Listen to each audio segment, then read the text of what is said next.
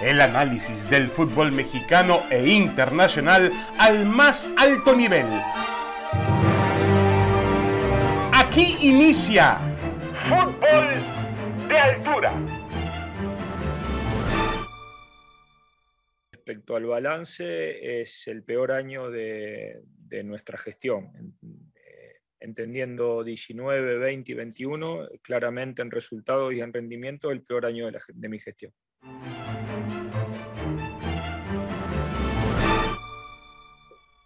Y nadie, nadie tiene duda de eso, eh, señor Gerardo Martino, de que ha sido un año muy, muy difícil para las selecciones mexicanas. Eh, damas y caballeros, bienvenidos, bienvenidos. Esto es Fútbol de Altura. Aquí estamos con Roberto Gómez Junco, con Paco Gabriel de Anda, ya en la agonía de este 2021 y preparándonos para el 2022, eh, hablando de fútbol. Y vamos a hablar en específico de lo que ha sido el año de la selección mexicana de fútbol, que está tratando de lograr su clasificación al Mundial, que tiene ya próximamente, ahora finales de enero, principios de febrero, tiene una fecha FIFA de tres partidos que van a ser esenciales para ya poder dar el paso hacia Qatar 2022. Pero México viene pues del, de, de, dos hechos contundentes irrefutables, perder con Canadá y perder con Estados Unidos. Roberto Bosunco, Roberto, ¿cómo estás? Saludos, felicidades, Roberto. Igualmente, David, Paco, un abrazo para los dos. Un gusto estar con ustedes como siempre. Paco Gabriel Anda, muchas felicidades, Paco. Igualmente, David, Roberto, un abrazo grande y lo mejor para este año que está iniciando. Correcto. Em, a ver, Roberto, ¿realmente eh, crees que haya alarmas encendidas sobre la selección mexicana de fútbol después de lo que fue el 2021, de la forma en la cual México jugó y hasta no jugó eh, en la eliminatoria, pasando por los torneos también del verano. ¿Es momento de alarmarse o todavía no, Roberto?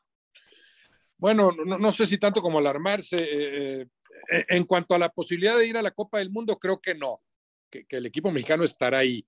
Pero si a lo que le tiras es a llegar a esa Copa del Mundo con mejores argumentos, empeñado en realizar un papel por encima de los anteriores, un papel digno, sobresaliente, bueno, sí, podrían estar alarmados en el seno interno de la selección mexicana porque hay un franco declive ¿no? en el eh, funcionamiento del equipo. Eh, podrían ir a Qatar incluso como cuarto lugar. Yo no creo que caigan al cuarto lugar, pero ya ves que, bueno, ya, se les allanó ese camino también. Yo creo que un cuarto lugar definido creo que ya está contra, contra Nueva Zelanda, seguramente. Eh, implicaría otra vez instalarse sin mayores problemas en la Copa del Mundo. Creo que lo harán en los tres primeros lugares, que, deben empeñarse en hacerlo en el primer lugar, pero sobre todo con un mejor fútbol. Sí, el 2021 fue bastante flojo, por mucho el peor año en la gestión de Gerardo Martino, pero también es indudable que hay material futbolístico necesario, entendiendo qué, qué cambios realizar, qué ajustes hacer,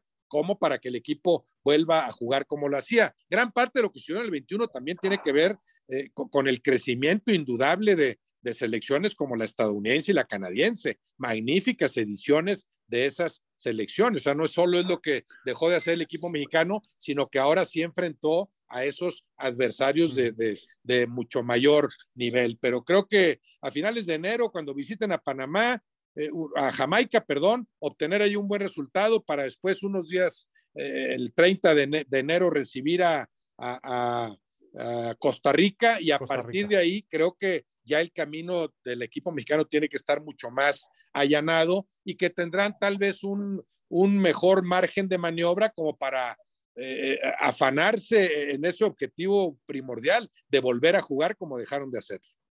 Ahora, eh, Paco Gabriel de Anda, ¿dónde, ¿dónde se habrá y, dónde y por qué se habrá desvirtuado la era de Gerardo Martino que iba tan bien? Y además hablábamos temprano en el verano después de la, hazaña, sí, que consiguió el equipo de Jaime Lozano de ganar una medalla en los Juegos Olímpicos, hablábamos de una generación, pues otra vez una generación privilegiada que, que Martino tendría que aprovechar. Em, pero ¿por qué se, se, desvirtuó el trabajo de Martino y la selección mexicana de fútbol? No, bueno, yo, yo sigo pensando que sí hay una buena generación de futbolistas, pero también hay en Canadá y en Estados Unidos. es el tema, que la competencia se ha elevado que esa rivalidad que antes no existía, pues hoy existe más fuerte que nunca. Estás hablando de jugadores canadienses que participan en Europa, uno de ellos en el mejor equipo del mundo o uno de los mejores equipos del mundo, como es el Bayern Múnich. Hablo del caso de Alfonso Davis. Y en el caso de Estados Unidos igual. Es un equipo eh, con, la, con la mentalidad del estadounidense, del deportista estadounidense, del atleta estadounidense, pero apuntalado con jugadores que están en el Chelsea, otros en el Barcelona, otros en la Juventus, que aunque no son las figuras de esos equipos, bueno, algo aprenderán. Entonces, ya no solamente son competitivos, sino además ahora talentosos. Y en ese sentido, creo que México, o el Tata Martino en particular, se durmió en sus laureles. Esa es la impresión que tengo yo. Y que pensó que con lo mismo te iba a alcanzar para competir y para ganarle a selecciones y, que antes les ganabas. Pues no.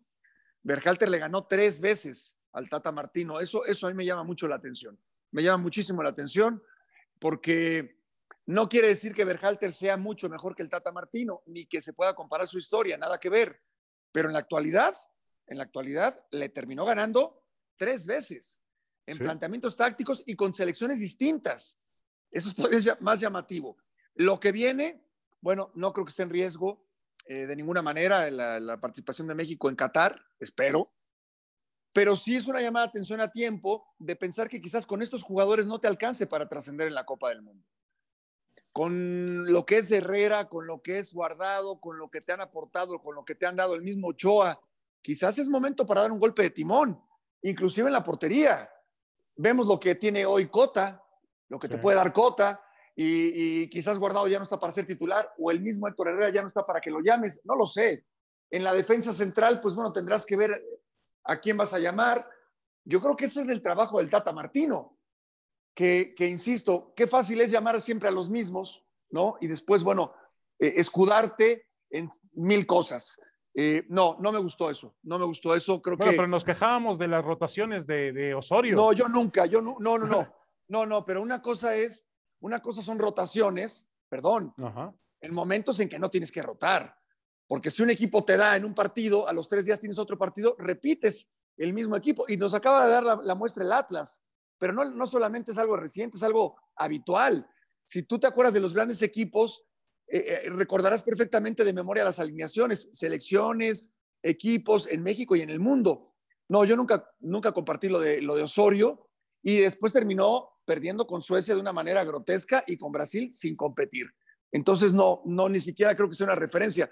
Yo creo que el Tata Martino está a tiempo, David, Roberto. Creo que está a tiempo, pero sí se tiene que poner a trabajar, tiene que hacer algo distinto.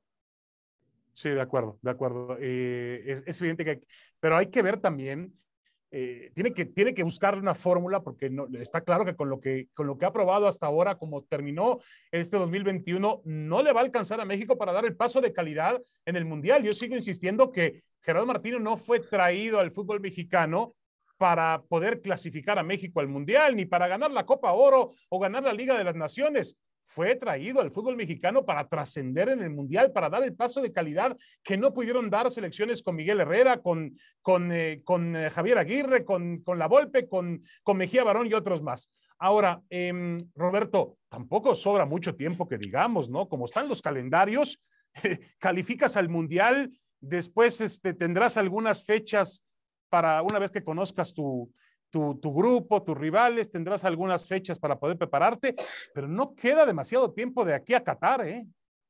No, no, no, y, coincido contigo, o sea, yo no veo adecuadamente encaminado al equipo, ¿eh? eh con todo y, la sensatez de, de Martino, la transparencia, el profesionalismo con el que se ha manejado, sí lo veo desgastado ya en la parte final no, no, no lo vi tan claro en sus ideas, en sus diagnósticos, tan accesible, tan contento. Bueno, se le, se, le, vino encima, eh, el tiempo dirigía a la selección mexicana y los malos resultados se le vinieron encima también. No lo veo bien encaminado, sí tiene que buscar algo diferente. Para nada rotaciones, obviamente ahí coincido con, con Paco, eh, en una selección no rotas, en una selección pones a los que juegan mejor. En este caso, como hay un declive, sí hay que revisar si hace falta renovación en algunos puestos, no es, no, es, eh, no es eh, rotar ni mucho menos, es poner a los mejores, preguntarte si hay alguien que te realice una mejor labor que Herrera en medio campo o que Guardado o los jugadores que consideres en este momento indispensables, eh, buscar una forma distinta de jugar porque evidentemente esta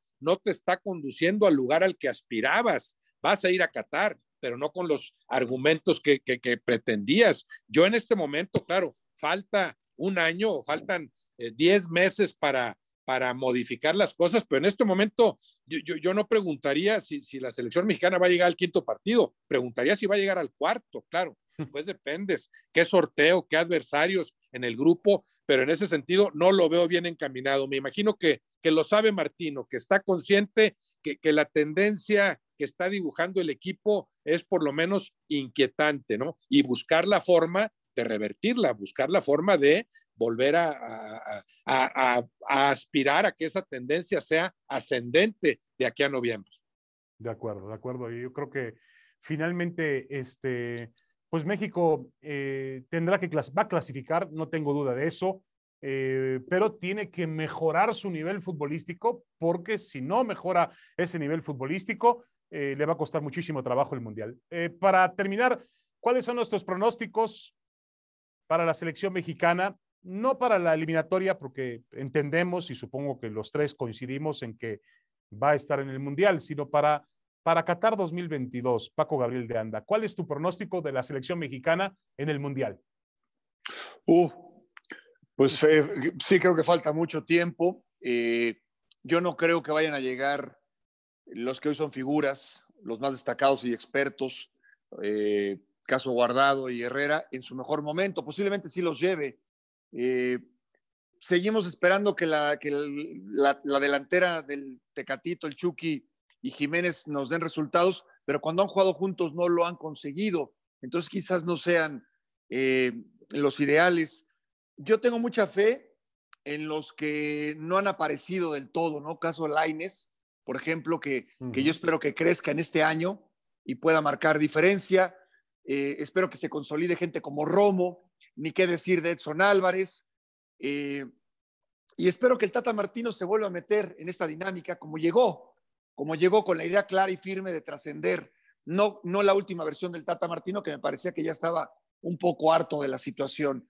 Ojalá que, pueda renovar eh, ilusiones y que en sus manos podamos trascender. ¿Qué es trascender? Pues no necesariamente el quinto partido. Eh, hay selecciones como Corea, como Turquía, que han llegado, Suecia, que han llegado a, a semifinales, Bulgaria, y que no volvieron a aparecer. ¿Por qué no? ¿Por qué no pensar en eso? Me encantaría, ¿no? Creo que material humano hay, falta consolidarlo y, creo que el Tata Martino, bueno, tiene en sus manos una gran oportunidad. Sí, y, está claro, Roberto, que la última, pues la última referencia de México en el Mundial para mí fue muy decadente porque si bien se le ganó a la selección de Alemania, ¿no? Que es, no es nada menor, ¿no? ganarle a la selección alemana y la superaste. Eh, al final del día, el, partido donde tenías que mostrar un mayor sentido competitivo ante Brasil fue un retroceso conforme a lo que se vio en 2014, lo que se vio en 2006.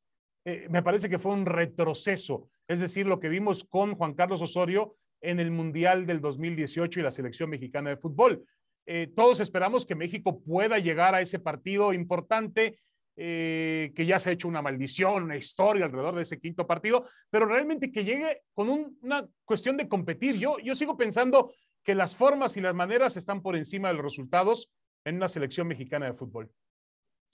No, bueno, y van juntas, ¿no? En la medida en que mejor juegues, ampliarás tus probabilidades de, éxito, ¿no? Coincido contigo en cuanto a que eh, en el 18 se quedan en donde mismo, en cuanto a los numeritos, en cuanto a las estadísticas, pero no jugaron igual que en el 14. Fue mucho mejor el Mundial eh, de la selección mexicana en el en, 2014, ¿no? Como lo fue el de 98, eh, por, por, mencionar a los dos que primero me vienen a, la mente, a pesar de que desde el 94 en todas se han quedado en el cuarto partido. Yo también eh, coincido con Paco en que el material existe como para que realices ese papel sobresaliente, que llegues al quinto partido y aspires al sexto, sí, material existe, pero si tuviera que pronosticar, yo pronosticaría que no van a ser más de lo, de lo que hicieron en el Mundial de Rusia, que para mí fue muy poco.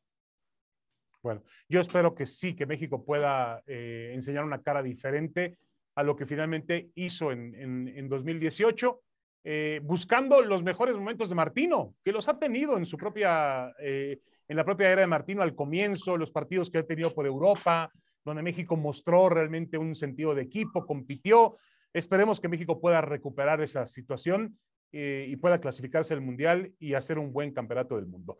Eh, Roberto Gómez Junco, Paco Gabriel de Anda, mis mejores deseos para ustedes, sus familias para el 2022 y por supuesto para toda nuestra audiencia en fútbol de altura. Gracias, David. Paco, igualmente para los dos, para todos, para quienes nos escuchan, un, un feliz año 2022, que por lo menos sea mejor que el 21.